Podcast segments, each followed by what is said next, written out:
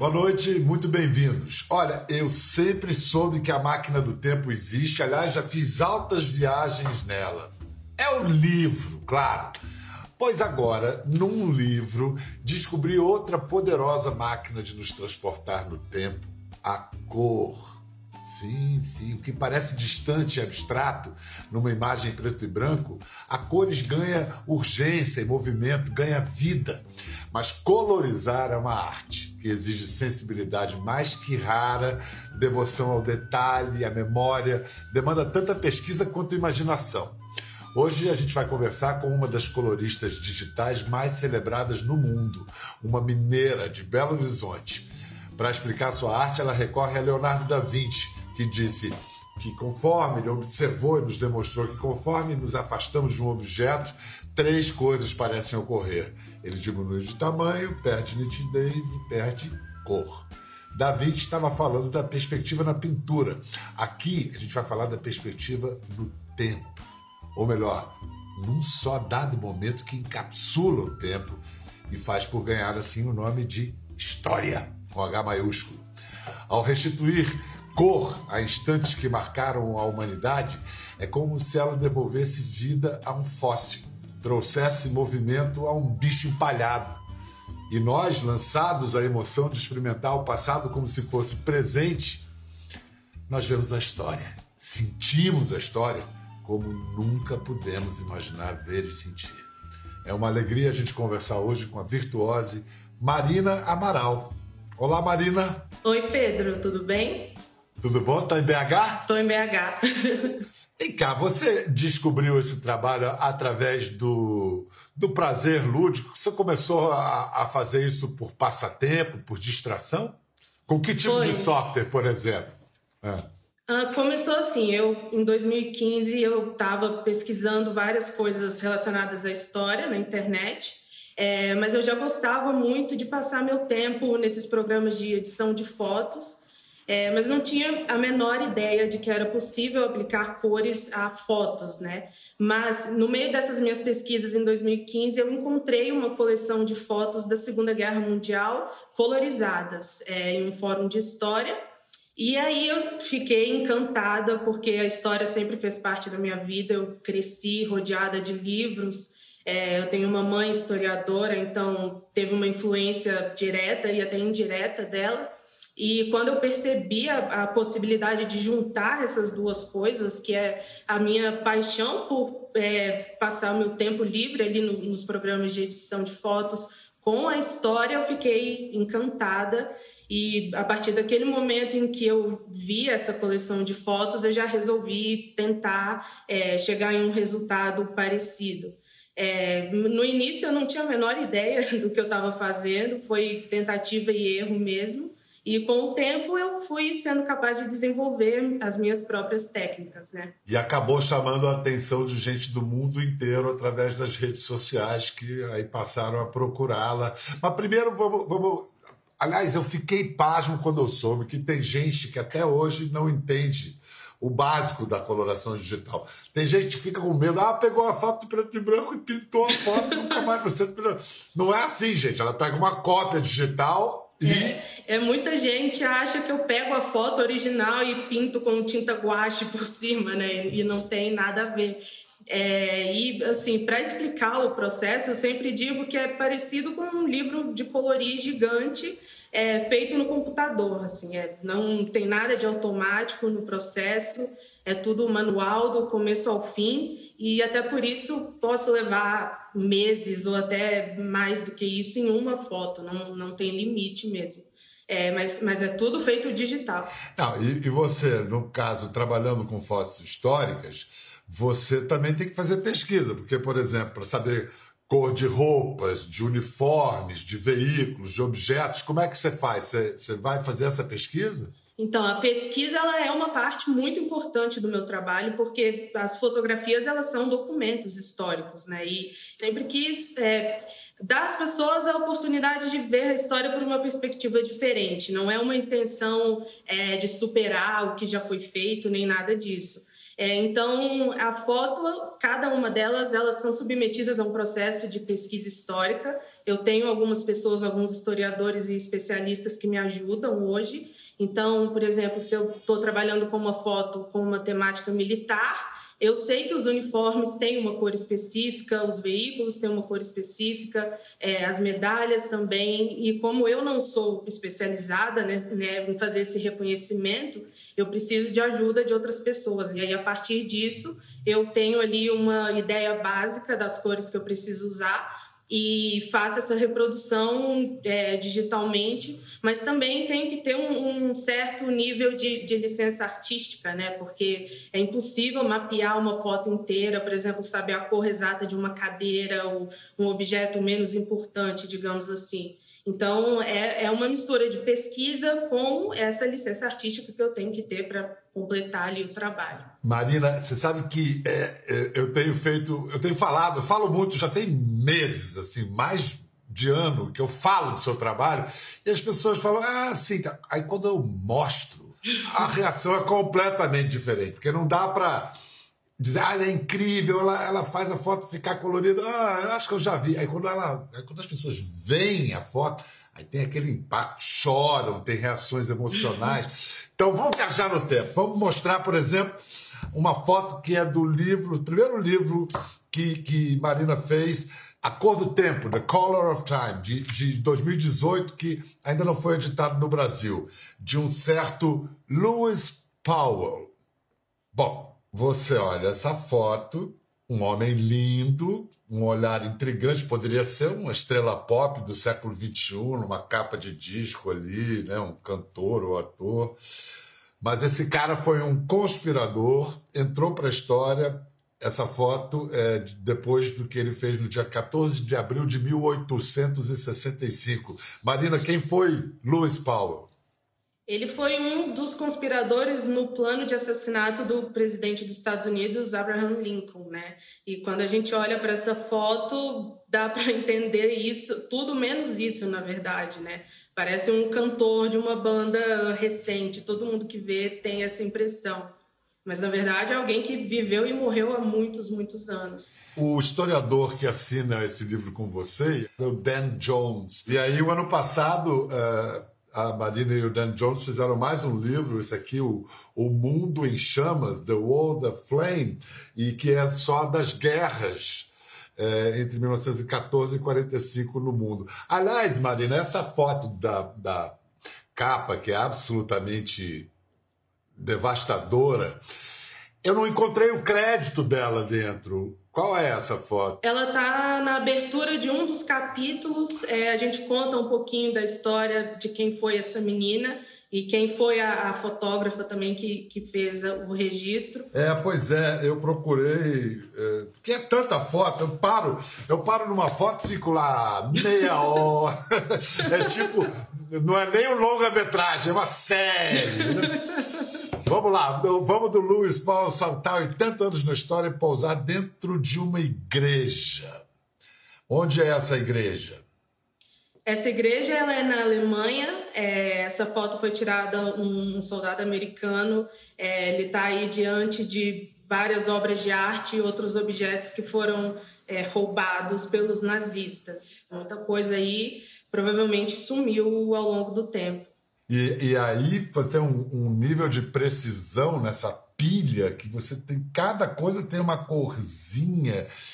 E quanto tempo você deve ter levado para fazer essa foto? Bom, essa foto eu acho que eu levei quase uma semana, assim, porque a igreja ela ainda existe é, e eu consegui encontrar fotos recentes do teto, que era uma coisa assim que eu estava super preocupada em reproduzir as cores originais.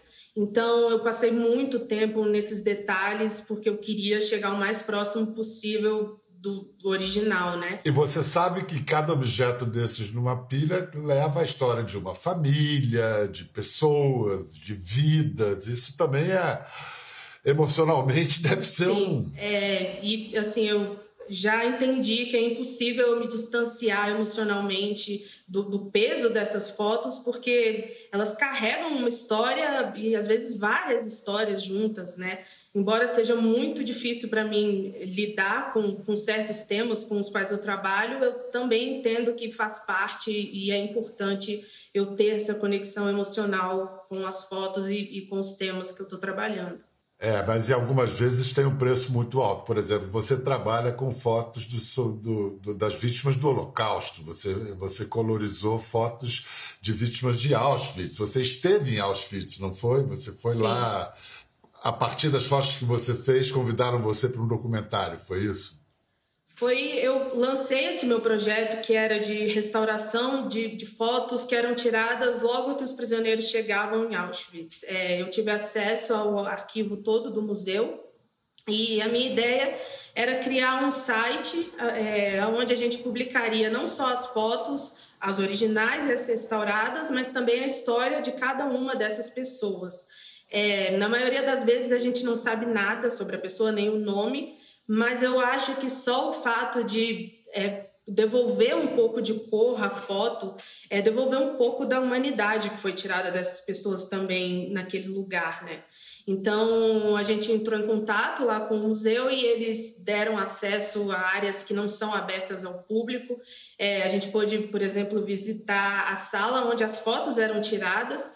Só de entrar ali, depois de passar tanto tempo olhando para cada rosto, foi uma coisa assim que eu não consigo nem explicar. Foi a, a experiência mais forte, louca da minha vida, porque acho que foi quando tudo se realizou, sabe? Que eu entendi a magnitude de tudo isso. É, é o que a consciência que uma foto desperta. Você pode falar, não sei quantas vezes que foram 6 milhões de mortos, 6 milhões de mortos no Holocausto, mas a foto de uma menina diz mais do que todos esses números.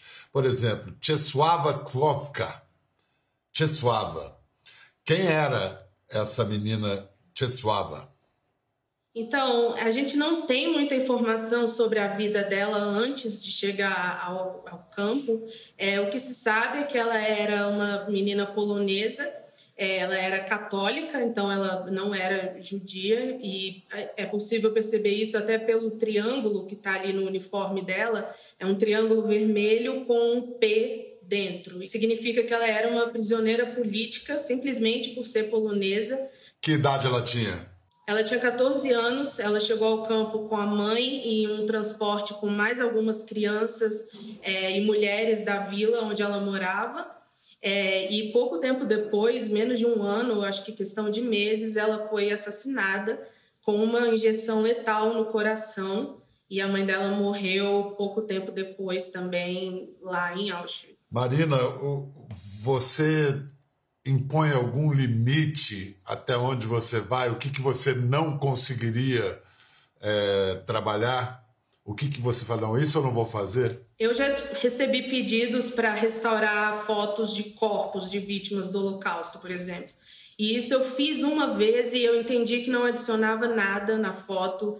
É, eu não me senti bem com isso, então eu estabeleci que a partir daquele momento eu não faria mais.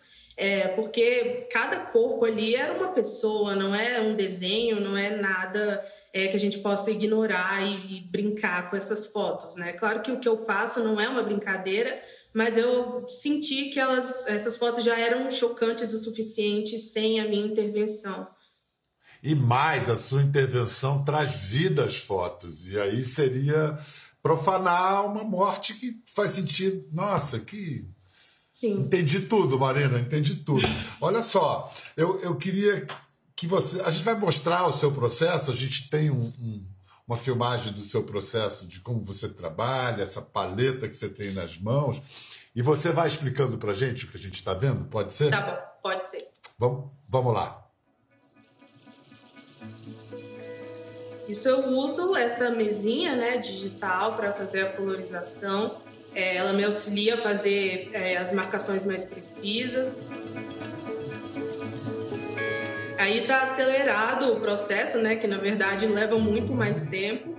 Mas como eu não tinha nenhuma referência é, visual para seguir nem nada, todas as escolhas foram artísticas. E, e aí eu tento chegar o mais próximo possível do que eu acho que seria. Né?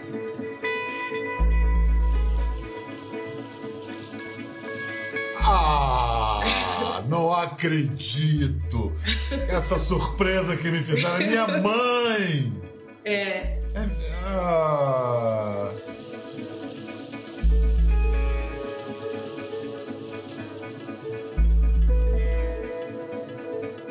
Você e a Camila Apple me fizeram, me, me pregaram uma peça agora. Coisa linda. Essa, essa menina, essa menina no banquinho é minha mãe, Suzane, a mãe dela, Imgard, e o meu tio Reinhard, o Reinaldo, é, refugiados do nazismo no Brasil. Ter esse entendimento que as fotos representam quase um tesouro para cada família e depois ver que, que as pessoas têm essa reação quando recebem as fotos é, colorizadas, faz tudo valer a pena. Ai, ai, ai, ai. Dona Marina. e tem isso, você coloriza uma foto de um parente, é uma mensagem para aquele parente. Quando esse parente reage, é uma mensagem para você. Mas há fotos que são mensagens para todos nós. Olha uma foto de 1918 que tem muito a dizer a todos nós. Uma enfermeira durante a pandemia da gripe espanhola, em 1918. O que você acha que ela estaria nos dizendo hoje? Ela estaria puxando a orelha de quem não está usando máscara, né? Tudo isso. E, e, eu vejo essas fotos assim da, da pandemia e de tudo que aconteceu durante a Primeira Guerra Mundial até e, e nos anos que se seguiram.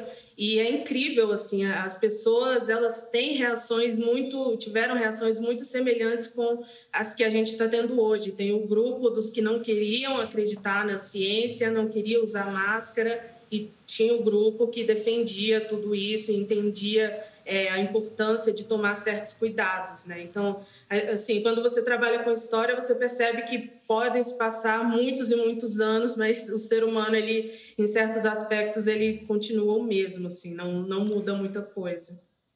Tinha até gente pregando cloroquina no Brasil em 1918. É uma beleza.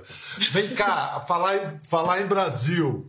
Por que, que a gente não vê mais fotos brasileiras no seu portfólio? As editoras brasileiras não se. os museus não, não se interessam? Eu não sei, assim, é uma grande questão para mim, porque lá fora eu tenho já parcerias estabelecidas com vários museus e, e arquivos, então eu tenho um acesso muito fácil às fotos já em alta resolução, não tem nenhum problema assim que dificulte esse processo. Já que no Brasil, todas as vezes que eu tentei entrar em contato com, com os museus, com as instituições, eu nem recebi resposta. Então, é, eu preciso né, ter autorização deles primeiro para mexer com essas fotos, porque algumas não estão em domínio público, então eu tenho que respeitar os, os direitos autorais. É, não é simplesmente achar uma foto na internet e sair fazendo o que eu quero com ela. É, e como eu não recebo essa, essas respostas das instituições que eu procuro aqui, meu portfólio acaba não tendo muita coisa relacionada à história do Brasil. Nem editoras brasileiras te procuraram, nada, porque olha só, a história do Brasil, da escravidão, a guerra de Canudos, imagina isso tudo. Vem cá, a partir da, da proeminência que Marina ganhou com o trabalho dela de fotos, ela conheceu uma pessoa que acabou por ajudá-la a entender o perfil psíquico dela, o que, que ela tem de especial para fazer essas fotos. A gente vai incluir na conversa essa pessoa agora para contar essa história. A jornalista Andrea Werner, que é ativista da neurodiversidade, ela é mãe de autista, fundadora do Instituto Lagarta Vira Pupa. E foi a Andrea que ajudou Marina a diagnosticar nela algo muito, algo que faz ela muito especial, capaz de realizar esse trabalho. Andréia, você está aí com a gente? Tô, é um prazer estar aqui com vocês. Então, Andréia, o que, que chamou a atenção é, para você, você na, na Marina e como é que você percebeu que tinha ali alguma coisa de muito singular nela? Bom, eu comecei a seguir a Marina na internet como fã, na verdade. E comecei a interagir um pouco, mas ela é muito seguida no Twitter, eu nunca imaginei que ela ia me notar. E sabe aquela sensação quando uma pessoa que você é fã te nota, assim? Foi mais ou menos assim, o dia em que ela deu a primeira interagida comigo ali. E aí, um dia, do nada, ela começou a me seguir. Eu quase faleci, assim, aquela emoção mesmo de, nossa, essa pessoa e tudo. E a gente começou a conversar, assim, a gente virou amizade virtual, em resumo é isso. E aí, um dia, eu ia. Isso foi final de 2019, eu sou de Belo Horizonte também. E aí eu perguntei para ela onde ela morava, porque eu tinha certeza que Marina não morava no Brasil, ela só tweetava em inglês, eu achei que ela morava em Londres. Aí ela falou, moro em Belo Horizonte. falei, não é possível, não é possível. Eu ia para Belo Horizonte passar o Natal com a minha família, eu falei, você topa tomar uma cerveja? Topo. Meu Deus, vou tomar uma cerveja com Marina Amaral. Bom, tomamos a cerveja. E é assim, Pedro, eu, o meu filho tá com 12 anos, ele é autista, apesar de ser um grau totalmente diferente, né? Ele é autista grau 2, ele precisa de mais suporte, para as coisas ele não fala. Mas tem algumas características que são muito comuns a todos os autistas e não é à toa que é o mesmo diagnóstico, apesar de ter grau 1, 2 e 3. E eu tenho muitos amigos e amigas autistas leves que, né, conversam, têm emprego, se casaram, têm filhos. Então eu já desenvolvi um radar muito bom para essas coisas eu já tinha algumas desconfianças lá no fundinho da minha cabeça, assim, com relação a ela, por causa do próprio talento dela. Eu já sei que pessoas que têm um talento meio sobrenatural, em geral, não são pessoas neurotípicas, como a gente diz, né? E ela foi me contando umas coisas, como por exemplo, que ela aprendeu a ler sozinha com três anos de idade. Aí meu radar já, porque eu sei que isso é super característico de autistas leves ter o que a gente chama de hiperlexia, né? Que é aprender a ler e escrever sozinho. E a gente foi para essa cerveja. E aí são coisas que é até difícil de explicar, porque é o tanto que a pessoa sustenta o contato visual, é o que, é que ela faz com as mãos, o que a pessoa faz com as mãos enquanto ela fala, revela muito sobre a pessoa, mais do que a gente imagina.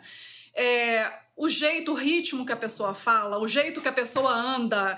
Quer dizer, eu tô, meu filho tá com 12 anos, eu tô há 10 anos nessa caminhada já, né? Então, com amigos autistas. Eu, eu fiquei muito desconfiada, mas muito desconfiada é, e comecei a conversar com ela de leve, assim, eu mandava umas matérias sobre a dificuldade do diagnóstico de autismo em mulheres, porque as mulheres costumam disfarçar mais os sintomas, não só de autismo, como de transtorno de déficit de atenção e outras, outros transtornos psiquiátricos.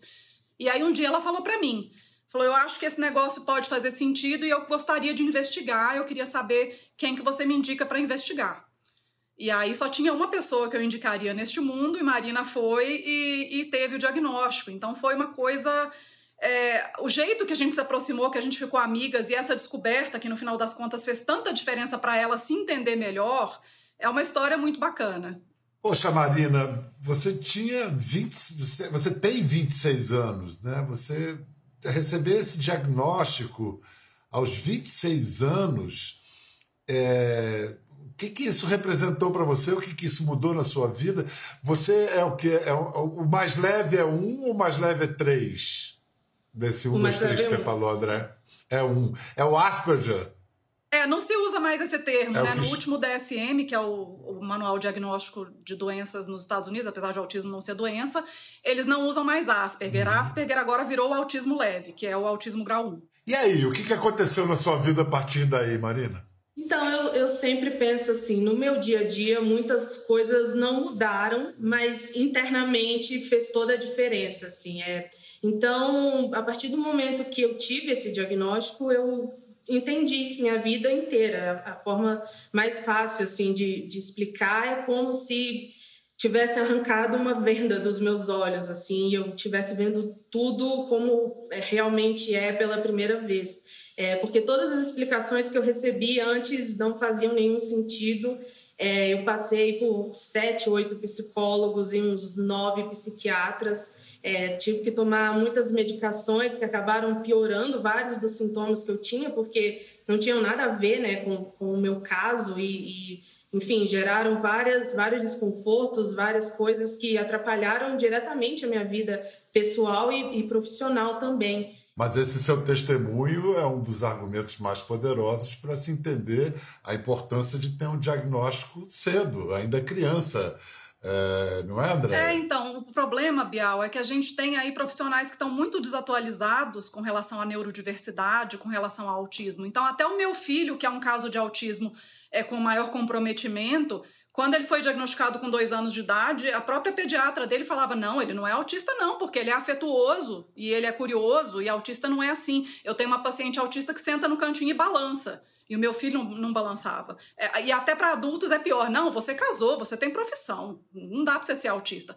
Dá, dá sim para ser autista, mas a gente precisa que os profissionais se reciclem para entender. Por isso que a gente fala espectro, né? É o espectro do autismo. A gente tem de tudo ali no meio.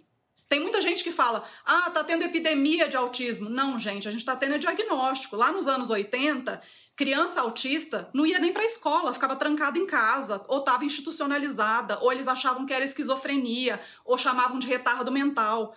Né? Hoje em dia, o que a gente tem são critérios diagnósticos muito específicos que a gente sabe que aquilo é autismo. Não é deficiência intelectual, não é esquizofrenia, não é bipolaridade. Só que para mulheres ainda tem um caminho maior para percorrer, porque todos esses critérios diagnósticos foram construídos observando homens. E as mulheres manifestam de uma forma diferente, né? Então é sempre um caminho muito sofrido para uma mulher ter um diagnóstico de autismo, de TDAH, de qualquer condição essa carreira maravilhosa que a Marina está tendo como artista e que a libertou pessoalmente, inclusive, e está ajudando tanta gente, a levou a assinar a direção de arte de um documentário que, aliás, já está fazendo sucesso, se não me engano, já foi indicado ao BAFTA, que é o Oscar britânico, um documentário sobre a cantora Billie Holiday. Ainda não estreou no Brasil, mas deve estrear em tempos. Aliás, vamos fazer o seguinte, vamos ver um trecho inédito do documentário. I was playing trombone. It was like my first time on the road. Were you the only two women on the tour? Yes. She was with John Levy, that John. Uh-huh.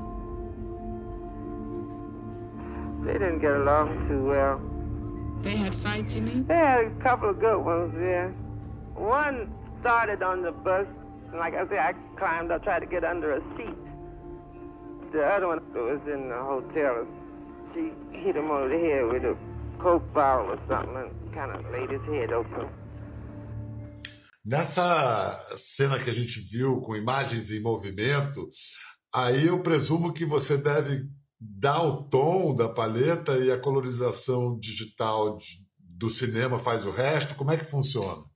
Então, no, em questão dos vídeos, assim, como é uma técnica muito diferente da colorização de fotos, é, eu atuei ali mais como diretora artística. Então, eu estabeleci as paletas e um estúdio na Índia reproduziu essas cores que eu escolhi e eles que colorizaram os vídeos em si. Esse diretor, qual é a nacionalidade dele, o Erskine? Ele é britânico. Pois, olha que maravilha que é o mundo de hoje, né? Um diretor britânico faz um documentário sobre uma cantora americana, a diretora de arte vem do Brasil para isso ser finalizado na Índia. E a gente está aqui falando disso. No meio da pandemia, né? No, no meio da pandemia, exatamente. Olha, queria agradecer muito, Marina Amaral, pela sua, pelo seu tempo, pelo seu trabalho extraordinário. Muito a Andréia também, Andréia Werner. E um recado final assim, se tem algum que estava assistindo a gente que ah, eu me identifico com essas características, será que eu sou autista, tenho algum nível de autismo? Qual o conselho? O que, que você diz, Andréia, você, Marina? Uh, procure um psiquiatra, uma psiquiatra especializado em autismo porque mesmo quando a gente vai nos especializados ainda pode ter algum problema. Então, é, procurar alguém que já tem bastante experiência, principalmente com casos leves, né, de autistas falantes, que, enfim, os autistas mais leves mesmo, é, porque senão vai, vai ser dor de cabeça, infelizmente. É, eu acho também que as pessoas precisam tomar muito cuidado com o tipo de informação que tem na internet hoje, é, porque ao mesmo tempo em que facilita e, e entrega muito conteúdo importante para a gente, também tem muita coisa que não faz nenhum sentido. Tem que ter uma fonte confiável e saber com quem e, e onde você está procurando tudo aquilo. Muito obrigado, André Werner. Muito obrigado, Marina Amaral. Até a próxima, gente. Quer ver mais? Entre no Globoplay. Até a próxima.